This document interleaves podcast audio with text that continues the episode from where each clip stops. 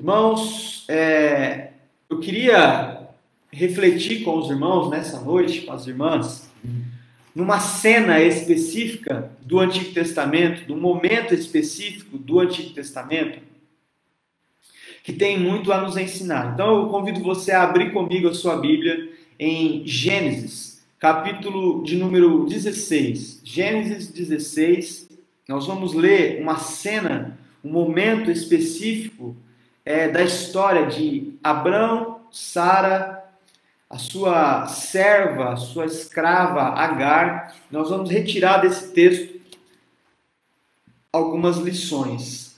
Algumas lições.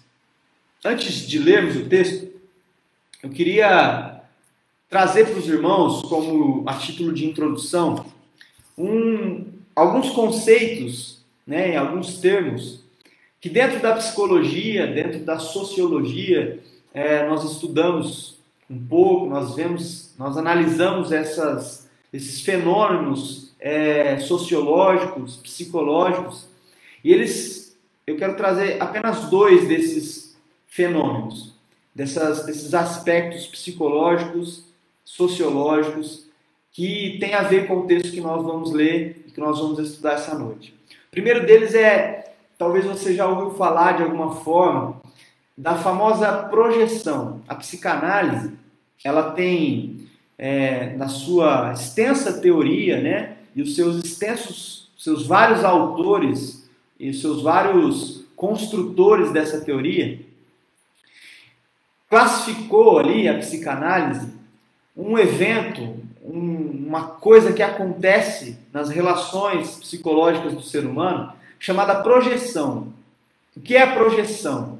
A projeção é um dos mecanismos de defesa que a psicologia classifica que o ser humano faz nas suas relações. Ou seja, nós, seres humanos, temos alguns mecanismos de defesa. Nós nos defendemos das coisas ruins que acontecem, dos traumas, das situações embaraçosas que acontecem à nossa volta, nós utilizamos alguns mecanismos de defesa.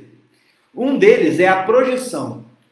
O que é a projeção? A projeção é quando você projeta no outro aquilo que você enxerga em você mesmo.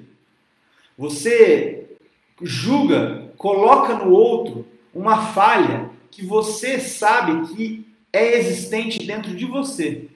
Ou seja, vamos dar um exemplo. Você acusa uma pessoa de ser muito fofoqueira. Ou seja, você diz para as outras pessoas, comenta com as outras pessoas que a sua cunhada é uma pessoa fofoqueira. Fofoqueira demais. Fala mal da vida dos outros, espalha boatos é, mentirosos. E você critica tanto ela, critica tanto ela, mas na verdade você está projetando uma falha do seu caráter naquela pessoa, na sua cunhada, por exemplo.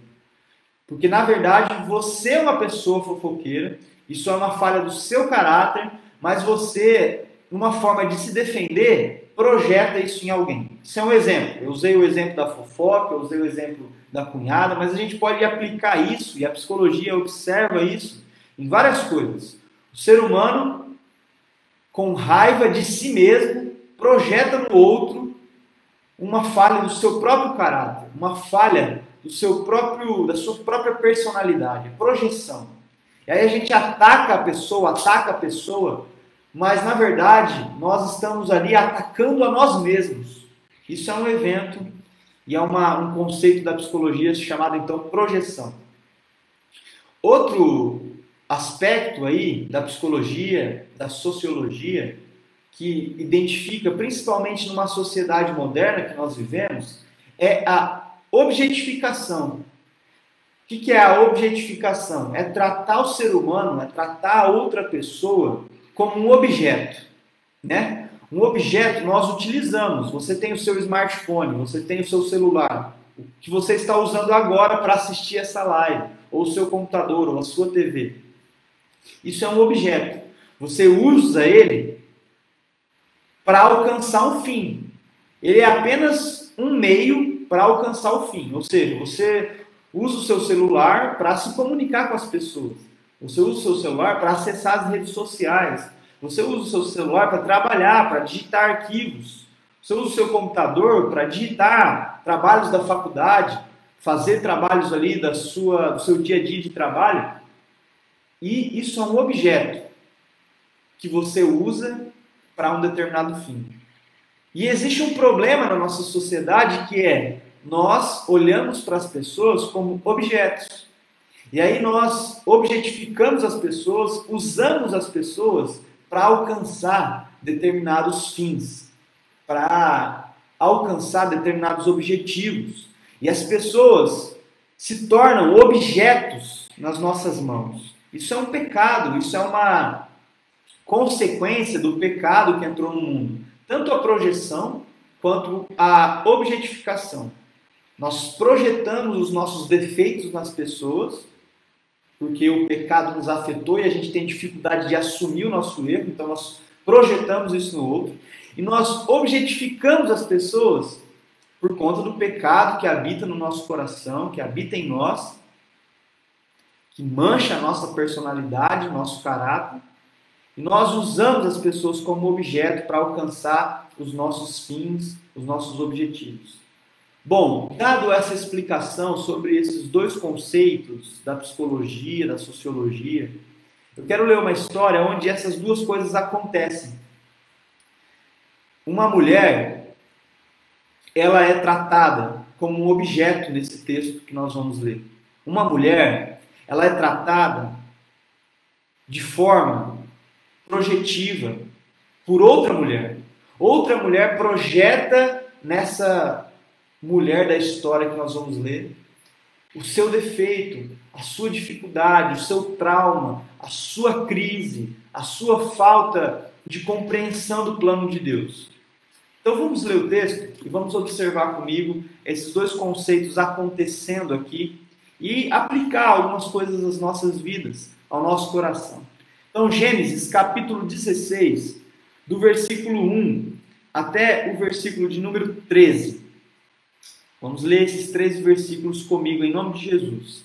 Ora, Sarai, que aqui ainda é chamada de Sarai, mas é que nós conhecemos como Sara, depois Deus troca, muda o nome de Sara, e Abraão também, aqui ainda é chamado de Abrão, nesse texto do capítulo 16, é, diz assim então: Ora, Sarai, mulher de Abrão, não lhe dera nenhum filho.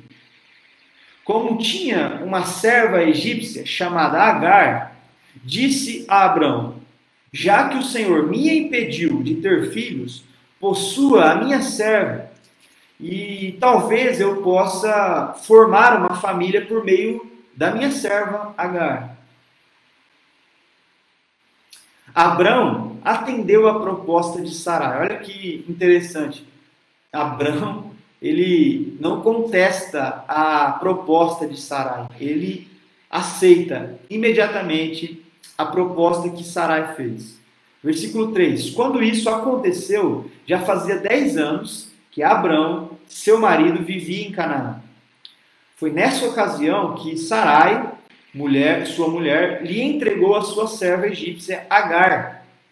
Ele possuiu Agar, ele teve relações sexuais com Agar, ele conheceu Agar e ela engravidou. Quando se viu grávida, Agar, ela começou a olhar com desprezo para sua senhora, Sara. Então Sara disse a Abraão: Caia sobre você a afronta que venho sofrendo. Coloquei minha serva em seus braços, e agora que ela sabe que engravidou, despreza-me. Que o Senhor seja o juiz entre mim e você. Respondeu Abrão a Sarai: Sua serva está em suas mãos. Faça o que, faça com ela o que você achar melhor. Então Sarai tanto maltratou, tanto maltratou Agar, que essa acabou fugindo. Então Sarai, diante da gravidez de Agar, que ela mesma, Sara, propôs ao seu marido que tivesse relações com Agar, engravidasse Agar, ela começou a maltratar tanto Agar que Agar fugiu. Versículo de número 7. O anjo do Senhor encontrou Agar perto de uma fonte no deserto, no caminho de Sur, e perguntou para Agar: Agar, serva de Sarai, de onde você vem e para onde você vai? Respondeu: Estou fugindo de Sarai, minha senhora. Disse-lhe então o anjo do Senhor: Volte a sua senhora e sujeite-se a ela. Disse mais o anjo: Multiplicarei tanto os seus descendentes que ninguém os poderá contar. Disse-lhe ainda o anjo do Senhor: Você está grávida e terá um filho, e lhe dará o nome de Ismael, porque o Senhor a ouviu em seu sofrimento. Ele será como um jumento selvagem, sua mão será contra todos, e a mão de todos contra ele. E ele viverá em hostilidade hostilidade contra, contra todos os seus irmãos. Este foi o nome que Sarai, é, que Agar, aliás, deu ao Senhor que lhe havia falado: Tu és o Deus que me vê. Tu és o Deus que me vê. Até aí, versículo 13, somente a parte A. Esse foi o nome que Agar deu a Deus. Agar não sabia o nome daquele anjo do Senhor que havia falado com ela. E ela chama então Deus de Tu és o Deus que me vê. Tu és o Deus que me vê. Bom, essa história, como nós comentamos no início, ela revela aqui acontecendo aqueles dois conceitos que nós comentamos na introdução: a projeção e a objetificação. Para você entenda isso, para que nós possamos entender isso, como isso acontece, vamos considerar o contexto de, de toda essa história. Deus havia prometido a Abraão que ele teria um filho, e esse filho seria o seu descendente, o seu herdeiro, e esse herdeiro ele seria é, responsável pela multiplicação gigantesca da descendência de Abraão. Deus mostra para Abraão o pó da terra e ele fala que os descendentes de Abraão serão tão numerosos, tão numerosos que não pode ser comparado nem ao pó da terra. Que não pode ser comparado à quantidade de estrelas no céu, porque a descendência seria muito mais numerosa que as estrelas do céu. Só que Abraão recebe essa palavra de Deus quando ele já tinha 75 anos. 75 anos. Se passam 10 anos depois dessa promessa, e Sarai, a mulher de Abraão, era estéril. E os dois já haviam envelhecido.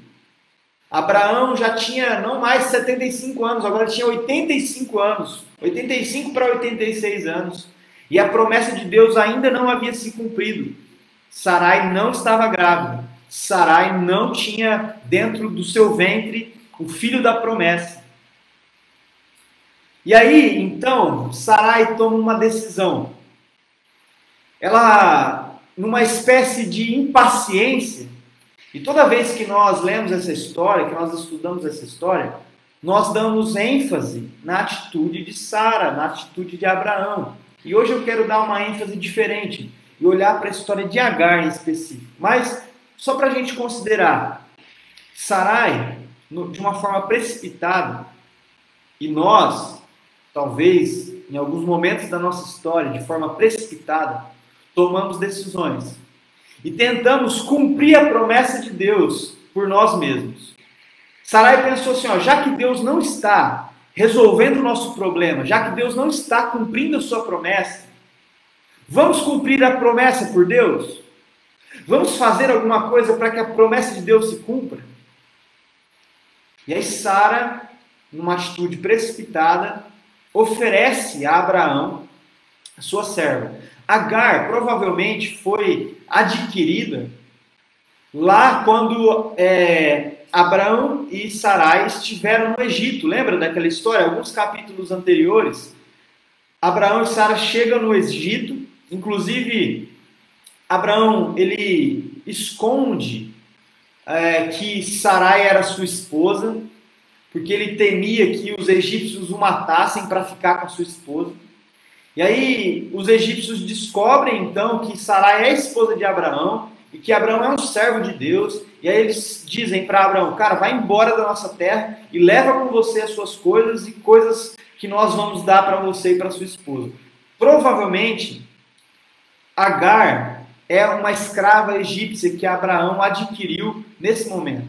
Aí nós já vemos o primeiro conceito, que é o conceito da escravidão também, que, que embasa a escravidão, que é a objetificação. Agar foi adquirida no Egito como um objeto. Os escravos, eles eram adquiridos em toda a história da escravidão como objetos. E Agar, desde o início da sua vida, ela foi objetificada. As pessoas tratavam Agar como um objeto, ela foi adquirida lá no Egito por Abraão e Sara. E aí Sara pega Agar para si como um objeto, mas também como uma serva particular, como uma escrava particular. Ela não era uma escrava comum, era uma escrava que tinha única e exclusivamente a tarefa de servir a Sara. E aí, esse costume estranho que nos impacta, nos choca, era uma coisa muito comum. Se você olhar, por exemplo, para Gênesis capítulo 30, você vai ver que essa prática também é realizada ali com Jacó. Lembra? Jacó trabalha sete anos é, para conquistar Raquel, mas o seu sogro engana ele e entrega Lia para ele. Aí ele trabalha mais sete anos, aí recebe Raquel como troca desse trabalho. 14 anos então ali para receber a mulher que ele amava. E Raquel também era estéril. E ela oferece a sua escrava para que Jacó tenha relações com ela e tenha uma filha. Essa era uma prática comum do povo antigo. Lembre-se, aqui nós estamos num momento em que a lei mosaica, Deus ainda não tinha revelado a sua lei, os seus mandamentos. Então as práticas ainda eram confusas e isso era extremamente comum. Uma mulher oferecer a sua escrava para o seu marido e o filho da escrava se tornava filho legítimo diante da lei, da jurisdição da época, da mulher, da senhora e não da escrava. A mulher era usada, a escrava era usada apenas como um objeto. O útero da mulher era objetificado. Ele servia ali para gerar um filho, mas o filho não pertencia a ela, pertencia à sua senhora. Aqui nós vemos a objetificação acontecendo mais uma vez. A projeção acontece quando Sara descobre que Agar está grávida. Acontece de fato a gravidez de Agar. E aí Sara começa a tratar mal Agar. Eles têm uma conversa e Abraão fala assim para Sara: Sara, você faz o que você bem entender com a sua serva, fica à vontade, o que você decidir está decidido sobre ela. E Sara decide projetar a sua raiva, projetar a sua frustração em Agar. Você acha, meu irmão, minha irmã, que Sarai não se culpava, não se sentia mal porque Deus não lhe dava logo o filho da promessa? Talvez Sara, nas suas orações, pensava: Deus, por que isso está acontecendo comigo? Por que eu ainda não tive o filho da promessa? Meu Deus, por que eu, existe algo de errado em mim? Existe algum pecado em mim para que Deus não me dê essa, essa promessa que o Senhor fez ao meu marido? E com raiva de si mesmo, ela projeta então essa raiva, essa frustração em Agar, que agora estava grávida. E o texto nos diz que Sara tanto maltratou, tanto maltratou Agar, que Agar fugiu. E aqui começa a ênfase que eu quero dar nesse texto. Agar, fugindo pelo deserto, ela sai ali então da região de Canaã e começa a caminhar por um longo trajeto no deserto em busca é, talvez de retorno ao Egito, que era a sua cidade natal, seu lugar é, de origem. Só que no meio do caminho, sozinha, no deserto, grávida, ela recebe a visitação de Deus. Uma mulher que foi objetificada desde o começo da sua história, escrava, condenada à escravidão, maltratada pelos seus senhores, e antes de ser maltratada, usada mais uma vez como um objeto, como um útero. Abraão e Sara olharam para Agar e não viram uma pessoa, não viram uma mulher, não viram a imagem e semelhança de Deus nela. O que, que eles viram? Um útero, um objeto, algo que poderia servir naquele momento como um meio para alcançar o objetivo, para cumprir a promessa. Uma mulher objetificada, uma mulher que foi alvo das projeções frustra frustrantes de Sara, maltratada, oprimida o tempo todo. A inveja com que Sara olhava para Agar tanto oprimiu ela que ela fugiu. Meu irmão e minha irmã, você já se sentiu oprimido? Você já se sentiu tão maltratado, tão maltratado, tão humilhado, a ponto de querer fugir? A ponto de querer se isolar, ficar sozinho e não ouvir mais a voz de ninguém e não ver mais o rosto de ninguém? Você já trabalhou num lugar, numa empresa, onde seu patrão te oprimia, te maltratava, te humilhava tanto na frente das outras pessoas que você pediu demissão? Você já sofreu talvez bullying na escola, na faculdade, a ponto de se sentir tão humilhado, tão ridicularizado, que você decidiu sair da sala, você decidiu trancar a faculdade. Você já se sentiu tão oprimido, tão maltratado, tão humilhado na sua família, a ponto de você querer sair de casa, morar sozinho? Talvez eu e você já tenhamos vivido alguma experiência como essa. Eu já trabalhei num lugar onde eu fui muito humilhado, muito maltratado e tive vontade de sair, de pedir demissão, de abandonar por várias vezes. Agar faz isso. Agar abandona. Agar foge. Ela vai em direção ao deserto. Mas aqui acontece três coisas maravilhosas na vida de Agar, na experiência de Agar com Deus, que precisa também acontecer na minha vida na sua vida. Primeira coisa, o anjo do Senhor encontra Agar no deserto. No meio da solidão de Agar, no meio da solidão de Agar, no meio da humilhação de Agar, no meio do desespero de Agar, no meio do medo que Agar estava sentindo no deserto, sozinha, sem alimento, sem água, sem um abrigo. Deus encontrou Agar. Deus foi ao encontro de Agar. Isso é maravilhoso, é lindo para que a gente possa refletir, porque no meio das nossas frustrações, no meio do nosso deserto, no meio da nossa solidão, depois talvez de uma experiência horrível que você teve, sendo humilhado, sendo maltratado pelo seu pai, pela sua mãe, pelo seu marido, pela sua esposa, pelo seu filho, pelo seu patrão, e lá no seu quarto, quando você fecha a porta, chora, apaga todas as luzes, se isola, desesperado, pedindo socorro ao Senhor.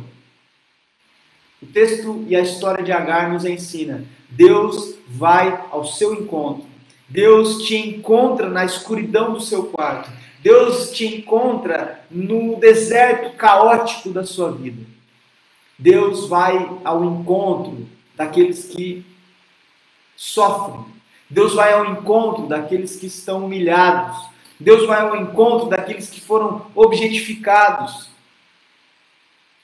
Meu irmão, minha irmã, quando você estiver passando por uma situação que você está sem direção, que você está perdido. Ore a Deus para que Ele te encontre no meio do seu caos, no meio do seu deserto. O encontro de Deus vai trazer para você direção. vai trazer para você perspectiva. E aí Deus fala com Agar de uma forma maravilhosa, mas ao mesmo tempo desafiadora.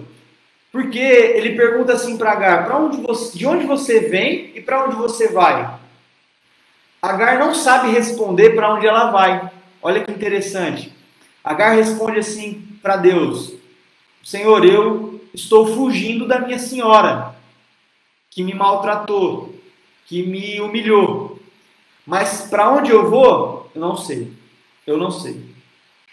E a resposta do anjo é interessante. Ele diz: Volte para sua senhora. Se sujeite a ela, se submeta à sua senhora. Volte para lá. Imagina a frustração de Agar com essa palavra. Deus, mas eu vou ter que voltar para minha senhora. Eu vou ter que voltar para aquela mulher que tanto me maltratou a ponto de eu querer fugir. Sim, volte para lá. Volte para lá. Lá é o seu lugar. Lá é o lugar onde Deus vai realizar o propósito que Ele tem para a sua vida e para a vida do filho que está no seu ventre. Irmãos, nós muitas vezes somos crentes, cristãos, pessoas que querem fugir do embate, querem fugir do caos. Nós queremos o conforto, nós queremos a situação de paz, de prazer, de realização. E talvez naquele trabalho opressor, naquele trabalho humilhante que você está, naquela empresa onde você é humilhado e maltratado, você sente vontade de fugir, mas Deus fala para você: não fuja, fique aí, porque você é o meu agente de transformação para esse caos. Nós, muitas vezes, eu já vi muita gente falando isso e vivendo essa experiência falando: Robson, onde eu trabalho é um ambiente de hostilidade, é um ambiente difícil de trabalhar. Aí essa pessoa sai dessa empresa, vai para uma outra empresa e lá naquela empresa também reclama: nossa, que ambiente difícil, que ambiente ruim de trabalhar, que complicado trabalhar aqui. E essa pessoa fica pulando de empresa em empresa, empresa em empresa, e nunca ela se encontra, e nunca ela consegue cumprir ali uma vocação secular.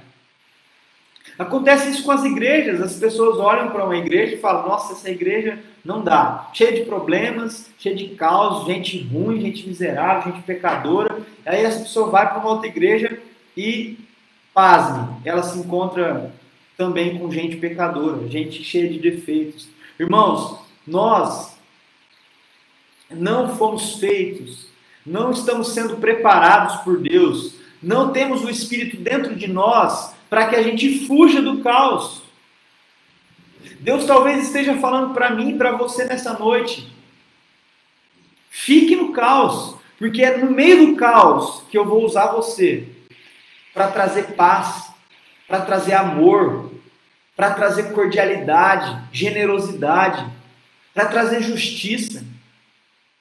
Agar, volte para sua senhora. Volte para aquele lugar onde você foi maltratada.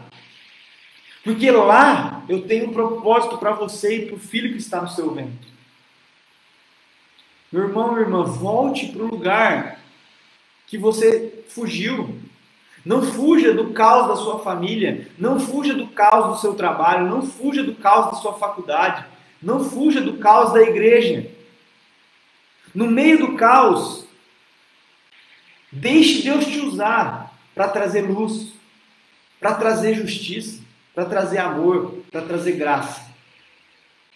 É, o texto inicia, é, continua, aliás, dizendo e mostrando esse diálogo entre o anjo e Agar. E o anjo diz assim para Agar: Você está grávida e terá um filho, e lhe dará o nome de Ismael, porque o Senhor a ouviu em seu sofrimento. Segunda coisa aqui, eu disse que Deus te encontra no momento em que você está perdido. Deus vai ao seu encontro quando você está perdido, sem direção. Segunda coisa, Deus ouve você no seu sofrimento. Deus te ouve no seu sofrimento. O texto não nos mostra Agar, olha que interessante isso. Agar não orou.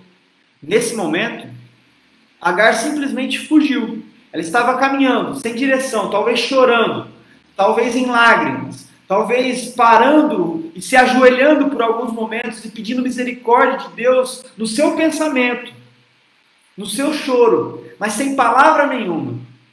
E o texto diz: O Senhor te ouviu no seu sofrimento. Meu irmão, minha irmã, Deus te ouve no seu sofrimento, ainda que você não tenha palavras para dizer. Ainda que você não tenha palavras para expressar o seu sofrimento, como Agar não tinha. Você simplesmente está caminhando no deserto, sem direção, sem perspectiva, sem sonhos, frustrado, frustrada, com medo. A palavra de Deus para você hoje é: Deus te ouve no seu sofrimento, ainda que você não tenha palavras para dizer. Ainda que a sua oração não seja uma oração bonita, seja apenas lágrimas escorrendo dos seus olhos. Ainda que a sua oração seja apenas gemidos de dor e de angústia, Deus te ouve no seu sofrimento. A terceira coisa que Deus faz para aqueles que estão perdidos, frustrados, humilhados como Agar, é, se expressa no nome que Agar dá para Deus. Nós lemos no texto que Agar, depois dessa experiência maravilhosa que ela teve com Deus, ela tenta nomear a Deus. Qual é o nome que Agar dá para Deus? Tu és o Deus que me vê. Tu és o Deus que me vê.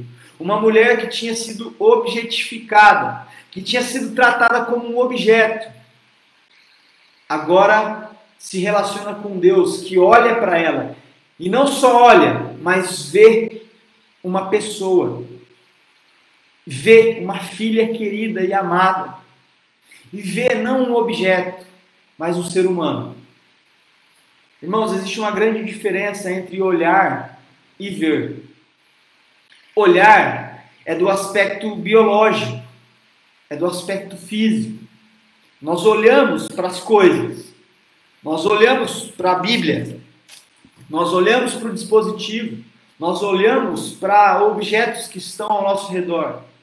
E nós olhamos, inclusive, para as pessoas que estão à nossa volta. Mas existe uma grande diferença entre olhar e ver. Olhar apenas enxergar alguém como um objeto, como algo que está diante de você, não é ver. Ver é algo mais profundo. Ver é conhecer e é se compadecer da pessoa que sofre. Ver é olhar para o outro e entender que ele é um semelhante a você e que ele carrega a imagem de Deus. Deus não apenas olha para você, Deus te vê. No momento de solidão, no momento em que ninguém está te vendo, você está na porta do, é, com a porta do seu quarto fechada, no escuro, ajoelhado aos pés da sua cama.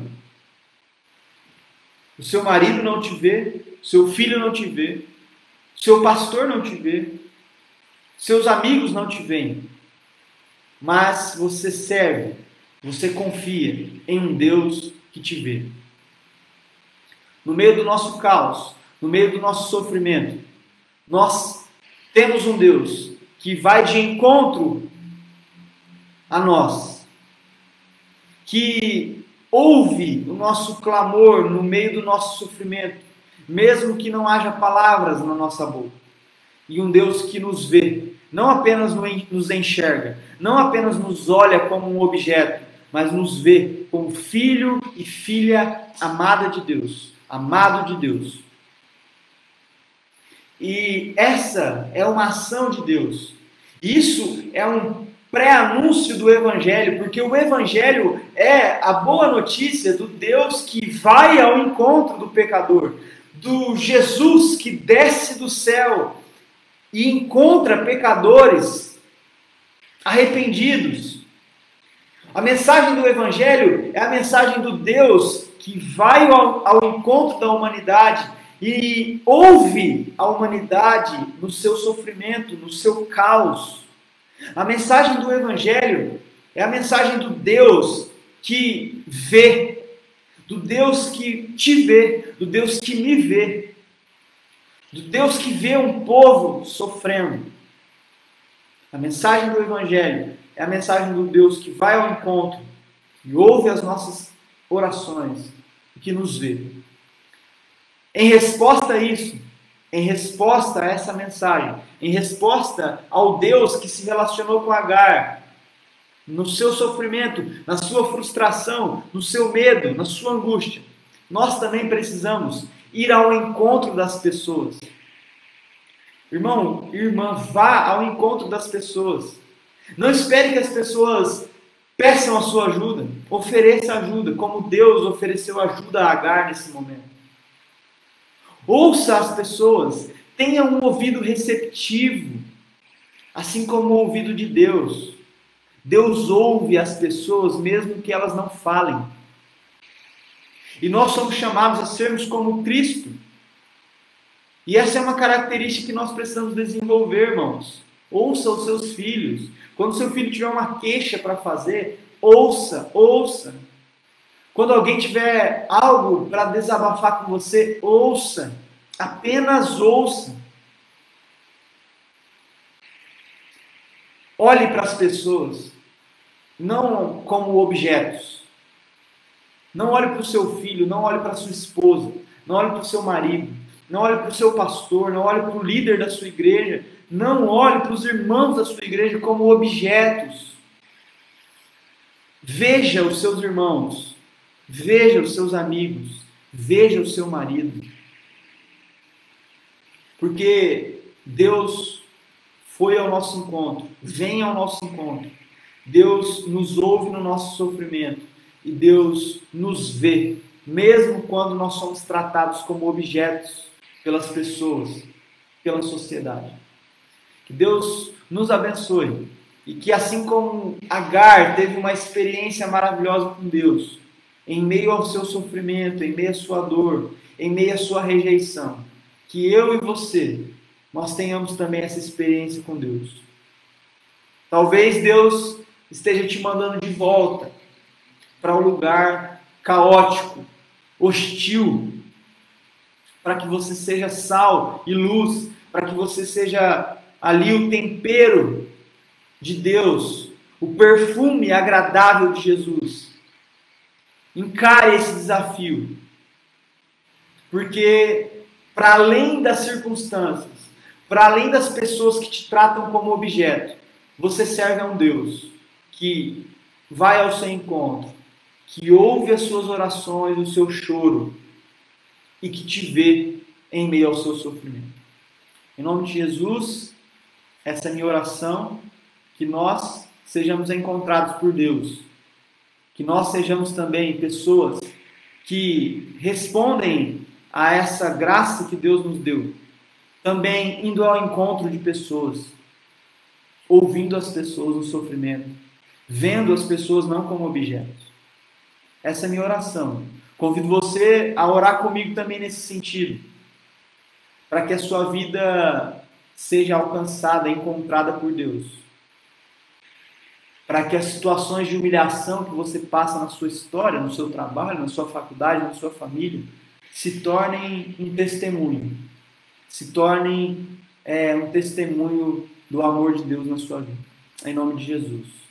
Vamos orar mais uma vez, encerrando esse momento. É...